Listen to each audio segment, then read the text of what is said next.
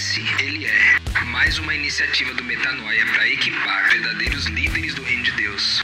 Um reino de amigos.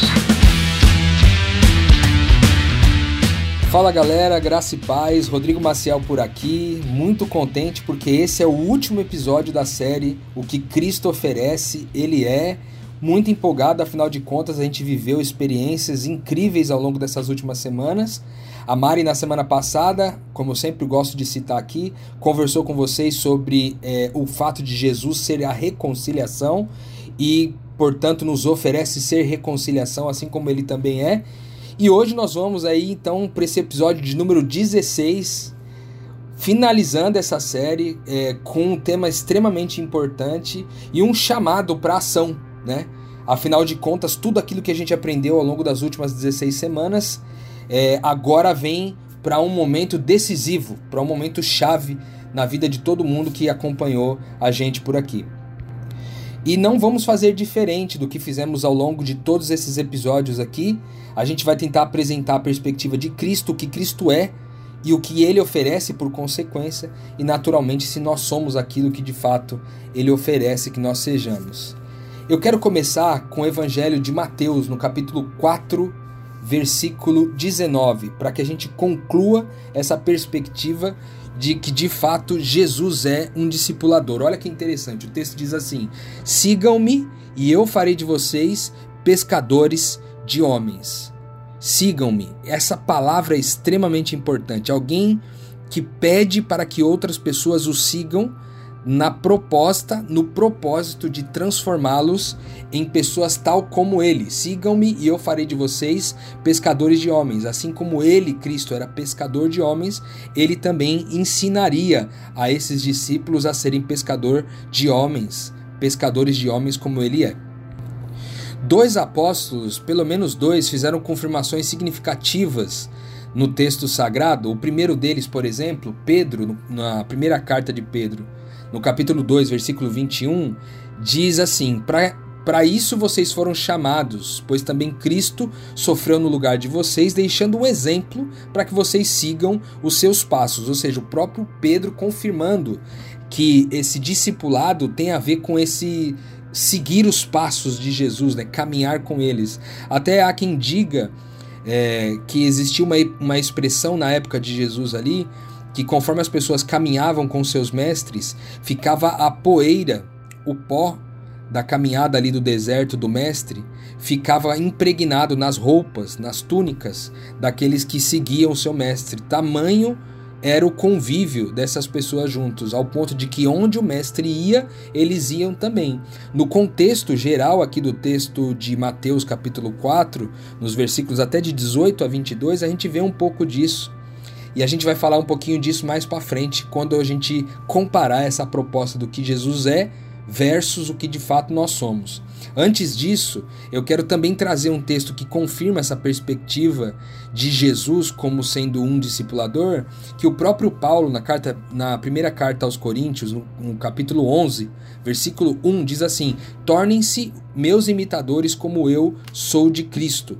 Esse texto fala muito do, de como Paulo via Jesus como um discipulador, mesmo não tendo de fato um contato muito significativo é, com Jesus presencialmente, né? não fazendo parte ali do grupo dos doze apóstolos, mas ele, é, uma vez tendo tido o um encontro com Jesus é, naquele, naquele caminho para Damasco, agora ele também entende Jesus como seu discipulador, acima de tudo, e pede para que outros seguidores é, os imitem imite o próprio Paulo, a fim de que eles possam imitar então por consequência Cristo, né? Trazendo essa perspectiva do visível, já que vocês não veem Cristo, imitem a mim, porque eu asseguro a vocês que eu estou imitando a Cristo.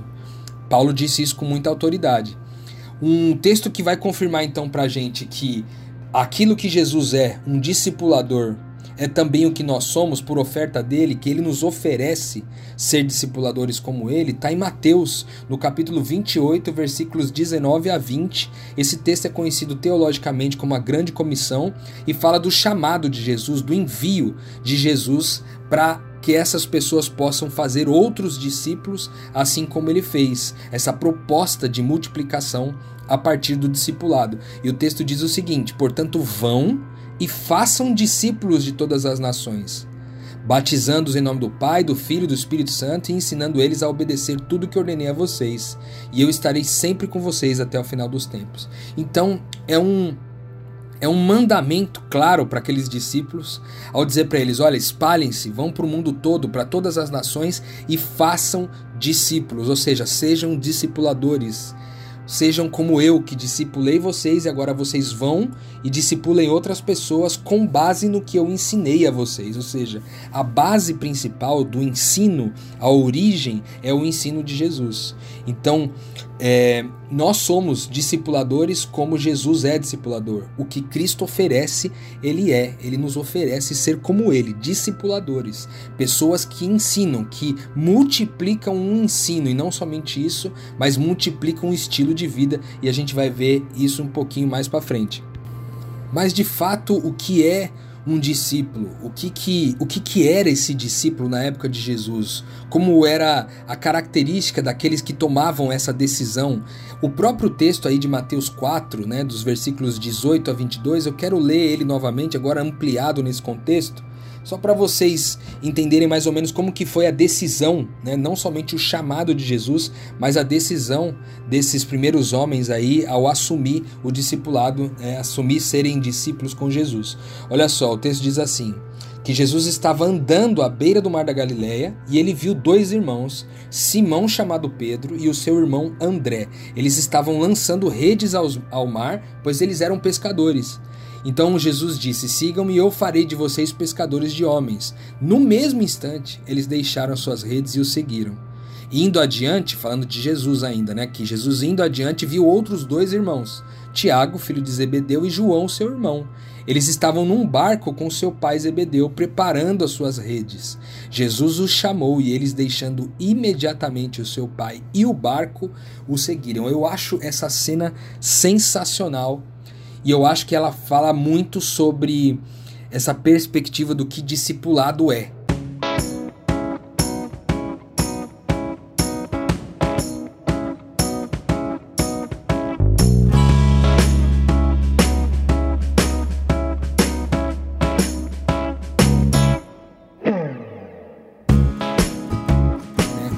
Que, é um discipulado? Eu confesso para vocês que durante muito tempo é, na minha caminhada com Deus, é, desde que essa história de discipulado começou a se tornar mais comum, porque esse nome discipulado, pelo menos na nossa geração e no país aqui onde a gente vive, no Brasil, não era uma palavra muito comum no mundo evangélico, no mundo é, cristão onde eu cresci, não era uma palavra muito comum por muito tempo. Isso se, tomou, se tornou uma certa moda é, de, um, de, um, de alguns anos para cá, talvez uns 15 anos para cá, eu acho. Antes disso, eu não ouvia falar sobre discipulado, era uma coisa que era raríssima assim. E, e aí, todo o primeiro contato que eu tive com essa perspectiva de discipulado era o contato da igreja, aquilo que a igreja me ensinava sobre o que, que discipulado era. Então eu tive muitas crises assim é, no começo porque eu não entendia direito o que, que isso significava. Porque o discípulo de Jesus era o que? Era um missionário? O discípulo de Jesus era alguém que é, não largou tudo, mas ele vive é, dentro dos contextos onde ele está, ele vive é, impactando a comunidade onde ele está presente, o contexto onde ele está presente. É possível ser discípulo é, sem dedicar a vida inteiramente a Deus? Eu, eu, era muita crise a respeito disso. E hoje eu tenho é, caminhado com entendimento é, com base em tudo que eu tenho vivido ao longo desses últimos anos, como missionário, como é, um discípulo de Jesus, eu tenho concluído que uma característica básica a respeito dos discípulos de Jesus é que eles largaram tudo para viver com Jesus aquele ministério ali durante os três anos, e depois que Jesus morreu, ressuscitou e foi para o céu, eles continuaram dedicando a vida inteiramente para que essa mensagem fosse espalhada pelo mundo, né? não somente os doze, mas também é, a Bíblia fala de outros números, como por exemplo um grupo de 70 discípulos e depois um grupo de 200 discípulos que foram espalhados né, para poder pregar é, o evangelho de dois em dois ali.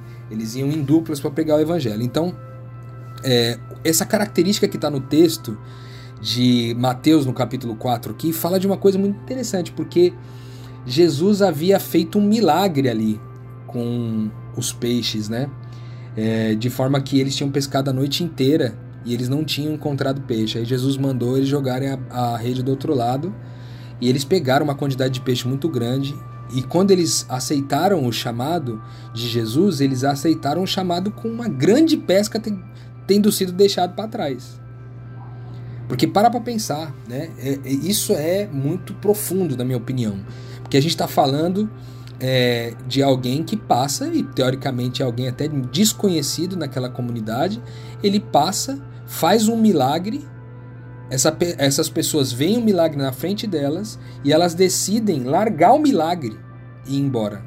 É quase que como, imagina só, é, se você está ali de repente apostando é, na Mega Sena e alguém passa e te diz assim: olha, passa esse número aí, eu vou coloca esse número, aposta os números 3, 7, 12, 21, 27 e 25. Aposta esses números aí. Aí de repente você aposta os números que essa pessoa disse e você ganha na Mega Sena lá, sei lá, milhões de reais. Aí essa, essa pessoa que disse o número para você disse assim: ó, larga tudo isso aí e me segue, porque eu vou fazer com que você seja um, um plantador, um, um pescador de homens. Cara, para pra pensar. O milagre ficou para trás. O milagre milionário daquela pesca ficou para trás. E não somente isso, né? O texto diz ali no versículo 22 que os outros dois irmãos largaram inclusive o pai. Né? Havia um negócio de pesca ali em andamento. E esses homens largaram tudo imediatamente, no mesmo instante. É, é, a, as escrituras dizem isso ali nesse texto que a gente acabou de ler. É, no mesmo instante, Pedro e André largaram tudo e o seguiram, e depois é, os outros dois irmãos, né, Tiago e João, também imediatamente o seguiram. Cara, é muito louco isso aqui. Porque ela era a empresa dos caras. Era o ganha-pão dos caras. Era a família deles, era um negócio familiar que passava de pai para filho. Entende? Eram quatro pessoas ali deixando o seu modelo de negócio para seguir um cara que passou, chamou, fez um milagre e deixou toda a pesca para trás. Ou seja, eles nem se preocuparam em de repente vender os peixes e ir com os bolsos cheios seguirem a Jesus. Isso também vale, por exemplo, para Mateus, que era um coletor de impostos, né? É, que Jesus passa por ele ali, Mateus 9, 9 vai falar disso, né? Que Jesus passa por ele e diz: siga-me. E aí Mateus levantou e seguiu, largou o posto e foi seguir Jesus. Cara, isso é muito surreal. Né? É uma decisão que não envolveu nenhuma reflexão, um pensamento, um... nada. Eles bateram o olho e aceitaram o chamado logo de cara. Todos esses que a gente citou. E Jesus vai confirmar isso depois, ao longo do seu ministério. Por exemplo, lá em Mateus, ainda, no Evangelho de Mateus, no capítulo 16, nos versículos 24 e 25, diz assim: Então Jesus disse aos seus discípulos: Se alguém quiser me acompanhar, negue-se a si mesmo, tome a sua cruz e siga-me. Pois quem quiser salvar a sua vida a perderá, mas quem perder a sua vida por minha causa a encontrará. Olha só, Jesus aqui aprofunda muito. Porque num primeiro momento, quando a gente leu aquele outro texto de Mateus 4, é, ele faz apenas um chamado simples, dizendo: siga-me e eu vou fazer de vocês pescadores de homens. Aqui ele já entra no detalhe, dizendo o seguinte: se você quer me acompanhar, negue-se a si mesmo. O que, que negar-se a si mesmo? O que, que é negar a si mesmo? O que, que significa? Né? Negar a si mesmo é negar o seu próprio eu, o só essa trindade contemporânea que é meus santos desejos, minhas santas vontades, minhas santas necessidades, tudo aquilo que tem a ver contigo. Negar a si mesmo é negar a sua própria vida para assumir uma nova vida, para acompanhar Jesus na vida dele. Essa vida que Paulo dizia que não mais não sou mais eu quem vive, mas é Cristo quem vive em mim. Essa decisão de largar tudo, então, não é só uma decisão externa, mas uma decisão interna. Não é só sobre é, questões como o trabalho e tudo aquilo que me impede de ir, mas é muito sobre o que você vive internamente né? essa questão dos desejos, da vontade e das necessidades. E aí ele diz: e aí cada um carregue Né? Então, tome a sua cruz e sigam. Porque é uma cruz isso. Ao mesmo tempo que é um grande desafio, é um privilégio. Né? Porque Jesus, quando carregou a cruz, era extremamente desafiador, era pesada aquela cruz. Ele sabia que ele morreria logo na sequência em favor dos seus irmãos. Então, não somente aquilo era um desafio, mas era também um privilégio, porque Jesus olhou para o futuro e viu que aquela ação, que aquela atitude mudaria a vida de muita gente.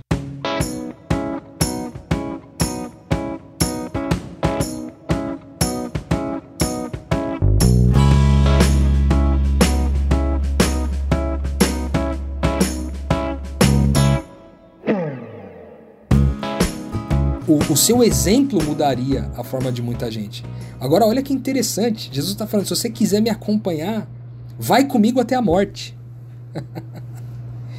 Nossa, é um chamado muito surreal. Vai comigo até a morte, morre comigo, morre em mim e renasce como eu vou renascer. Olha que chamado importante, que interessante o que Jesus falou nesse momento para os seus discípulos. E aí ele conclui dizendo que Todo aquele que quiser salvar a sua vida vai perdê-la. Aquele que quiser poupar a sua vida, aquele que quiser poupar os seus desejos, suas necessidades e as suas vontades, vai perder a vida. Ele não vai entender o que a vida é, porque só há vida, verdadeiramente vida após a morte.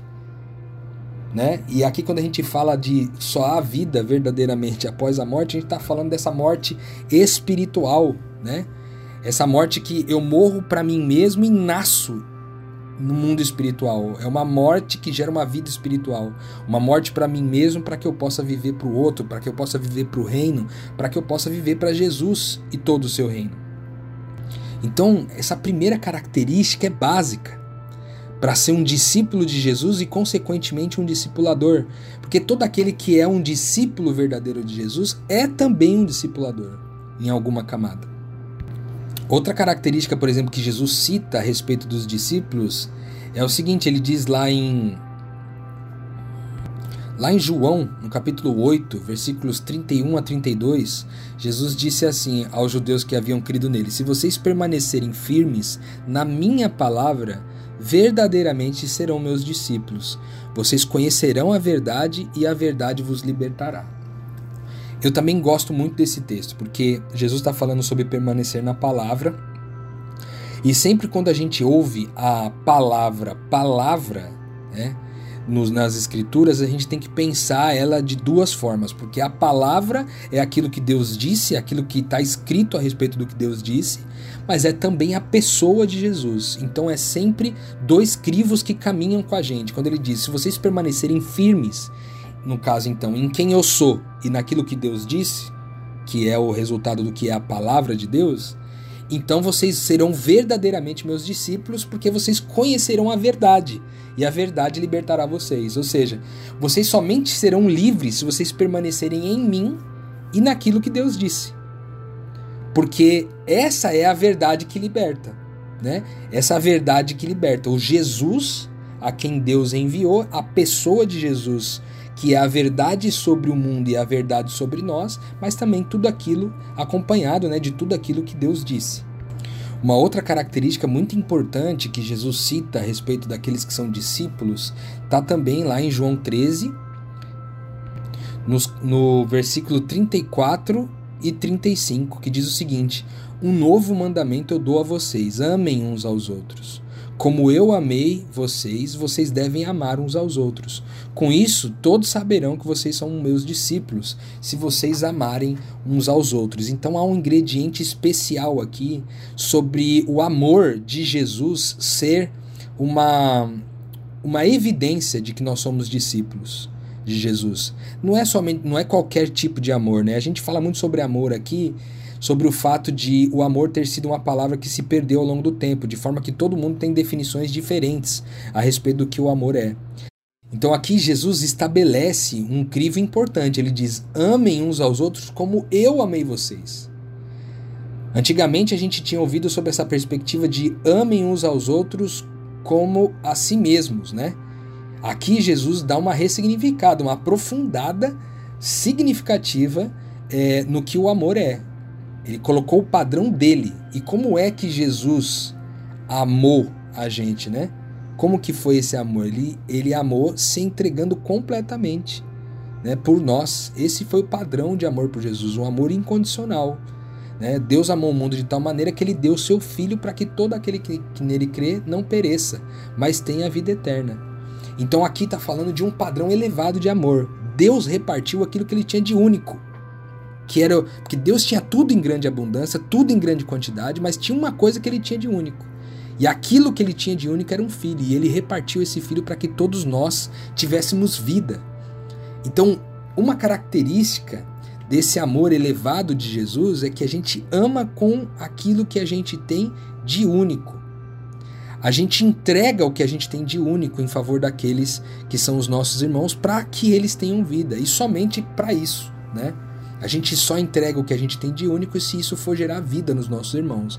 É esse padrão que Jesus coloca aqui e eleva, dizendo: se vocês amarem desse jeito, se vocês amarem como eu amo, vocês serão reconhecidos. Ou seja, você não vai precisar levantar uma bandeira para dizer que você é discípulo de Jesus. O simples fato de você amar as pessoas já vai ser o suficiente. Além dessas características, Jesus também cita uma outra em João 15. João capítulo 15, versículo 8, que diz assim: O meu Pai é glorificado pelo fato de vocês darem muito fruto. Assim vocês serão os meus discípulos. Ou seja, aqui Jesus coloca uma característica importante de que todo aquele que é um discípulo é também um discipulador. Porque ele frutifica, ele multiplica. Né? Há uma característica aqui de cada um dos discípulos que é, cara, se você é um discípulo, você também é alguém que dá frutos e, portanto, alguém que multiplica novos discípulos. Essa característica é extremamente importante para a gente entender o que, que discípulo e discipulador significam aí no reino de Deus. E até aqui tudo parece assim um pouco é, legal, bonito, mas parece meio utópico, né? Pensar, caramba, mas o que, que é ok, tem esse lance de permanecer na palavra, isso aí dá para dar conta, tem esse lance de dar frutos, talvez dá para dar conta nisso aí também, esse lance de amar como Jesus ama, pode ser que a gente também dê conta, mas a verdade é que Jesus também traz uma restrição, além de ele trazer as características daqueles que são discípulos é, dele, ele traz também algumas restrições, aqueles características daqueles que não podem ser discípulos de Jesus. E aí eu vou citar aqui o texto para vocês que está em Lucas, no capítulo 14, nos versículos de 25 a 33. Diz assim: ó, Uma grande multidão ia acompanhando Jesus, e este, voltando-se para ela, disse: se alguém vem a mim e ama mais o seu pai, a sua mãe, sua mulher, seus filhos, seus irmãos e irmãs e até a própria vida mais do que a mim, não pode ser meu discípulo. Aquele que não carrega a sua cruz e não me segue não pode ser meu discípulo. Qual de vocês, se quiser construir uma torre, primeiro não se assenta e calcula o preço para ver se tem dinheiro suficiente para completá-la? Pois se lançar o alicerce e não for capaz de terminá-la, todos os que virem irão dele, dizendo: Esse homem começou a construir e não foi capaz de terminar. E qual é o rei que, pretendendo sair à guerra contra outro rei, primeiro não se assenta e pensa se com 10 mil homens ele é capaz de enfrentar aquele que vem contra ele com 20 mil? Se não for capaz, enviará uma delegação, enquanto o outro ainda está longe e pedirá um acordo de paz. Da mesma forma, qualquer um de vocês que não renunciar a tudo quanto possui, não pode ser meu discípulo.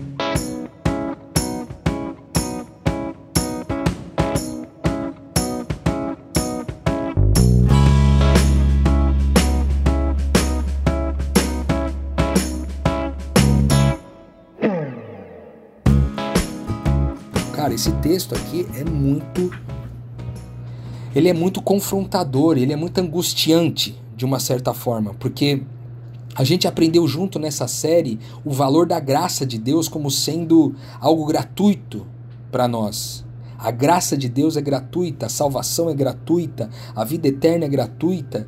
Mas o discipulado, essa vida de seguir a Jesus, de abandonar as redes, abandonar o milagre, é, ela tem um custo alto, inclusive o título que está na Bíblia da nova versão internacional para esse trecho que eu acabei de ler para vocês é o preço do discipulado. Quanto é que custa, né? E ele, o próprio Jesus faz essa referência dizendo assim: quem que não senta quando vai fazer uma construção, vai construir uma casa, vai construir uma torre, vai construir um prédio, vai começar uma empresa, quem que vai começar um negócio desse e não faz as contas? Aqui ele coloca um, um detalhe importante, ele diz: cara, faz as contas. Calcula se você dá conta de ser meu discípulo, porque vai te custar tudo. Porque é, aquele que ama mais o pai e a mãe, porque ele, ele trouxe dois elementos importantes aqui que é a questão dos negócios e a questão da, da, da família que o impede, né? Se o negócio te impede a família te impede, essa proposta de renunciar a tudo, né? De abrir mão de tudo. E detalhe, ele diz que quem não fizer isso, quem não quem amar mais, por exemplo, essas pessoas do que a ele, não pode ser discípulo dele. Porque para ser discípulo dele tem que amar a ele mais do que todas as coisas. Então, há necessidade de se fazer as contas, de se fazer um cálculo para entender se de fato é isso que nós queremos para nossa vida. É de fato eu quero ser discípulo de Jesus mesmo. Antigamente, cara, eu tratava essa questão aí de um jeito muito assim, quase que como é, patético no sentido de achar que ah, todo mundo pode ser discípulo de Jesus desde que crê em Jesus. Todo mundo é discípulo de Jesus desde que crê em Jesus. E não é verdade. Né? Aqui Jesus coloca claramente a, a distinção de dois grupos. Há aqueles que são os crentes, que são salvos pela graça, que receberam a salvação de Jesus, mas há um grupo chamado discípulos, de pessoas que fizeram da vida de Cristo sua prioridade. Não existe outra prioridade na vida dessa pessoa a não ser essa. Então, ser discípulo de Jesus é também fazer as contas né? e renunciar. E aqui é um detalhe importante: ele faz as contas e renuncia a possuir. Porque ele diz assim: é, renunciar, da mesma forma, qualquer um de vocês que não renunciar, tudo o que possui não pode ser meu discípulo. Aqui é também essa característica do renunciar possuir, né? É, renunciar chamar algo de meu. Renunciar dizer que isso aqui foi eu que conquistei, sabe? É, e da mesma forma, é, amar a Cristo sobre todos, além da sua casa. Cara, amar a Cristo mais que sua mulher, seu marido, amar a Cristo mais do que seus pais, seus filhos. Cara, isso é muito desafiador. Isso é muito desafiador. E só entra no discipulado verdadeiro de Jesus aquele que tomou essa decisão. Às vezes, é, no visível, isso vai levar algum tempo para acontecer. Mas a decisão no invisível tem que ser imediata. Né? Talvez, por exemplo, eu, eu, eu me lembro que quando eu recebi essa, essa mensagem do Reino de Deus, em 2013, eu, eu tinha meus compromissos, eu tinha, é, eu tinha uma vida estabelecida. Né? E eu passei muito tempo pregando o Evangelho. Aí certa vez alguém me disse assim, cara, mas você acha que você foi um discípulo é, enquanto você é, tinha a sua própria vida e vivia a sua própria vida e também pregava o evangelho? Você acha que você era um discípulo? E eu disse para ele que não. Eu falei, cara, eu era um bom evangelista. Eu era alguém que pregava o evangelho.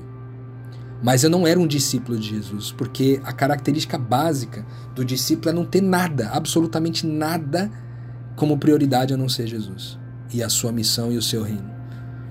Então, discipulado é um ofício, não é somente é, um, um estado, sabe? Uma, uma característica da nossa identidade. Ele é um ofício escolhido, uma jornada, né? Que acompanha um mandamento de Jesus do ID, né? E é uma alegria, e é de forma ilógica que a gente é, absorve isso. Por, quê? Por que, que é ilógico? Porque na lógica não faz sentido você renunciar a possuir as coisas. Não faz sentido você se comprometer a amar mais alguém que é invisível do que as pessoas visíveis que você tem à sua volta. Então, eu sei que pode. É, isso aqui, essa mensagem de hoje pode ser um pouco polêmica, no sentido de que o que eu estou pregando aqui é que só é discípulo aquele que largou tudo. Talvez eu apanhe de muitas pessoas, inclusive, que eu. que são pessoas que eu sigo, que eu gosto e que me ensinam a respeito do reino de Deus. Porque virou um discurso comum. generalizado nas igrejas evangélicas, nas igrejas cristãs, nas igrejas católicas, quando se fala de discipulado, né, virou um discurso comum que todo mundo é discípulo. Né? E ao extrapolar esse conceito para todo mundo, o conceito discipulado tem se perdido. E hoje eu não consigo é, compreender é, o discipulado dessa forma mais. Né? De forma que é, a gente muitas vezes alivia as coisas. E Jesus, nesse último texto que eu li aqui, ele não aliviou nada. Absolutamente nada. Jesus não aliviou. E o mesmo chamado que ele ele ele está trazendo para os discípulos, então, quando ele fala, né, do sigam-me e eu vos farei pescadores de homens, esse mesmo chamado de Jesus é também para os discípulos.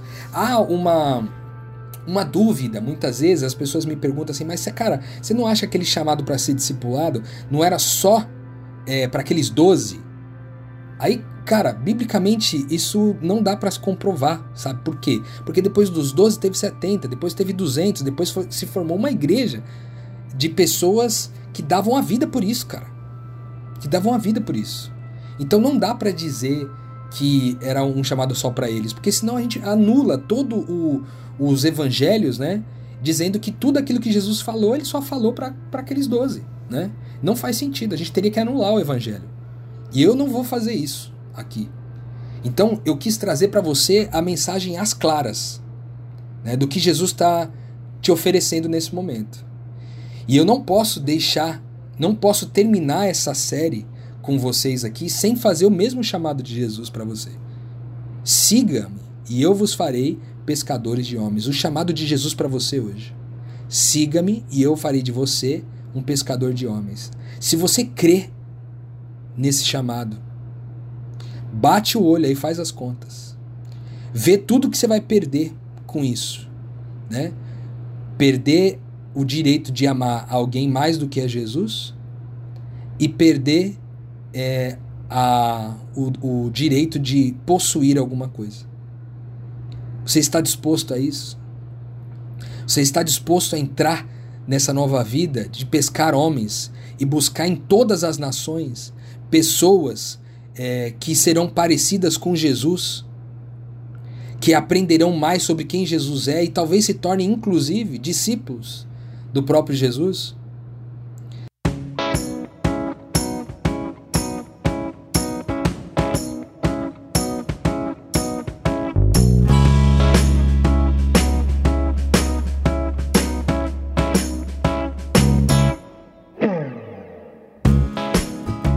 Você está disposto a tomar essa decisão? Talvez você esteja pensando nesse momento, cara, mas para eu decidir esse negócio aí, eu tenho que resolver um monte de coisa, eu tenho que resolver minha, minha casa, eu tenho que resolver minha família, eu tenho que fazer isso, eu tenho que fazer aquilo. E olha só o que, te, o, que o texto ali de Lucas 9, Lucas capítulo 9, versículos 59 a 62. O texto diz o seguinte: A outro disse: Siga-me.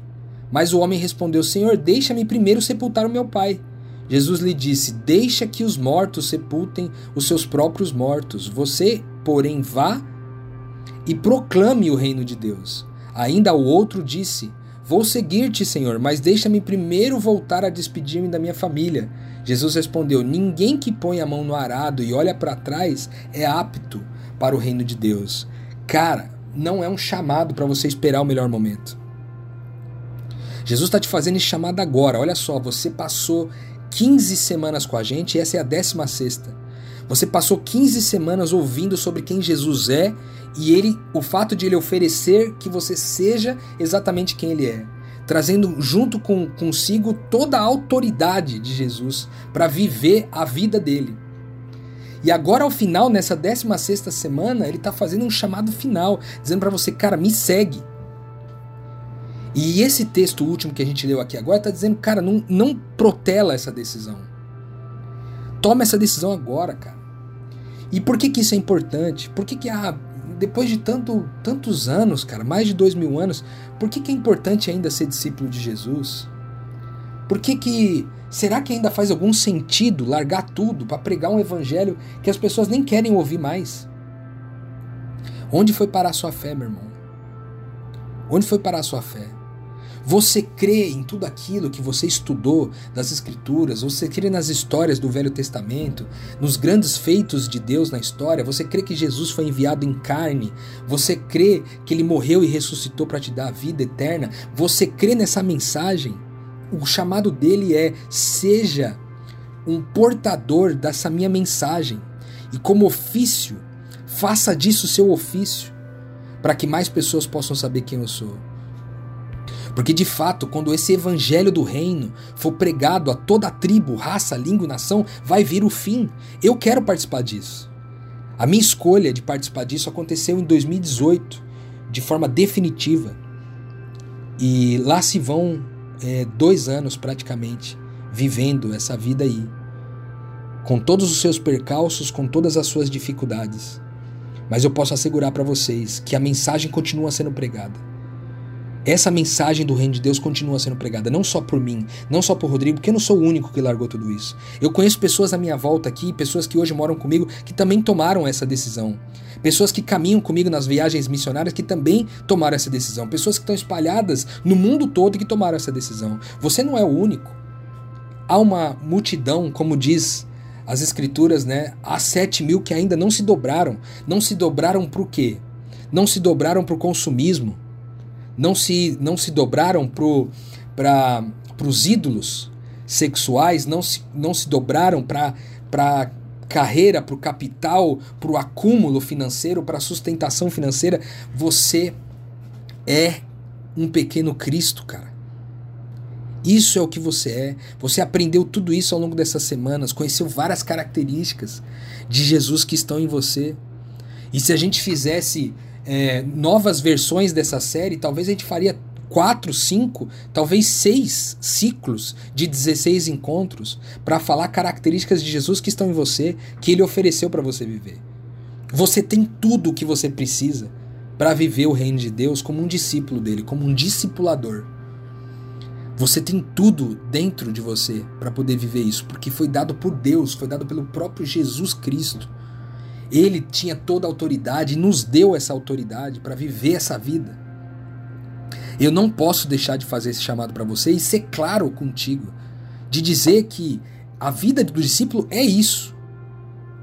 É largar tudo e viver para Jesus, para que essa mensagem seja comunicada e perpetuada.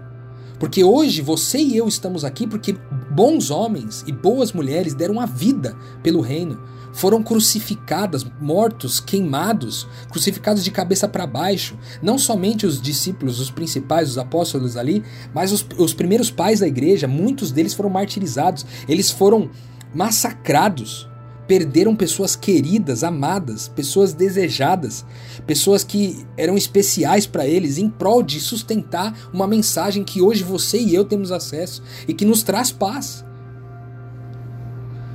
Mas como que o mundo vai saber dessa mensagem de paz se não há quem pregue? E como a gente vai pregar se eles a gente vai descobrir pessoas que pregam se não tem como ensinar as pessoas a respeito desse evangelho? Você que recebeu essa mensagem, você que recebeu essa semente, você que recebeu o evangelho, não titubeie seu coração hoje, meu irmão. E aceite esse chamado. E se você hoje tomar essa decisão, é, e precisar de alguém para dar esse suporte para você caminhar, nós aqui do Metanoia estamos para dar esse suporte. Entre em contato com a gente através do Instagram, através do e-mail podcastmetanoia.gmail.com. Você pode mandar é, entrar em contato com a gente que a gente a gente está vivendo isso. E eu quero convidar você a viver isso com a gente. E se você quiser uma preparação mais profunda, porque tudo isso que eu estou falando sobre discipulado aqui é, é um grão de areia em tudo aquilo que a gente já descobriu a respeito do reino de Deus, já descobriu sobre o evangelho, já descobriu sobre discipulado especificamente. É um grão de areia. Talvez a gente tenha aqui um carrinho, um carrinho de mão, cheio de areia de coisas que a gente já descobriu a respeito do reino. Sabendo que o reino de Deus é toda uma praia inteirinha, né? A gente descobriu ali um carrinho de mão e a gente já está vivendo isso. Eu quero convidar você a entrar em contato com a gente. E se de fato você crê nesse chamado, aceitar esse chamado, você mergulha aí com a gente, a gente vai caminhar com você e te dar condições de você encarar essa missão aí, treinando você, enviando você para poder ser um portador dessa mensagem no ofício de ser discípulo de Jesus, aquele que é ungido pelo Espírito Santo para pregar as boas novas aos pobres, para dar vista aos cegos, para libertar quem está cativo, para tirar da opressão aquelas pessoas que estão sendo oprimidas e para pregar o ano da graça do Senhor. Eu espero que essa série tenha te abençoado no âmbito do ser e que hoje, no dia de hoje, é, essa oportunidade de decidir seja tomada por você é, a favor do discipulado, portanto, a favor do Evangelho, portanto, a favor de Cristo e de quem Cristo é. Afinal de contas, Jesus Cristo é discipulador e o que ele é, ele oferece. O que ele oferece, ele é. Que você e eu sejamos discipuladores também. Que Deus abençoe vocês e até a próxima série.